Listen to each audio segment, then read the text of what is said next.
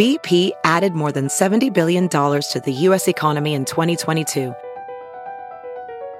Investments like acquiring America's largest biogas producer, Archaea Energy, and starting up new infrastructure in the Gulf of Mexico.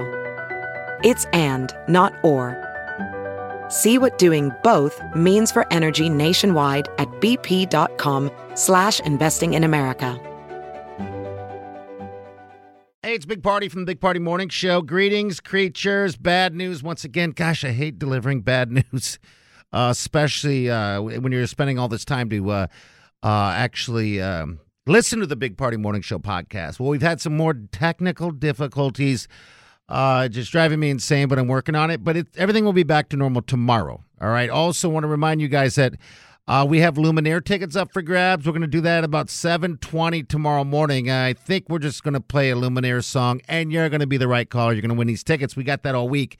And then the WWE SmackDown just announced that they are coming to town in April. Those tickets go on sale for you WWE fans on Friday. But we got your tickets right here. Uh, you can pick them up in a nine o'clock hour right here just by listening to the Big Party Morning Show. Hope you're safe. Hope you're not freaking out over this coronavirus thing. Um, don't worry, everything's good to go. I think. Tune in tomorrow morning. Once again, sorry about the podcast. It will be back up and running tomorrow morning. All right. Thanks for listening to us, the Big Party Morning Show, right here on Channel 941.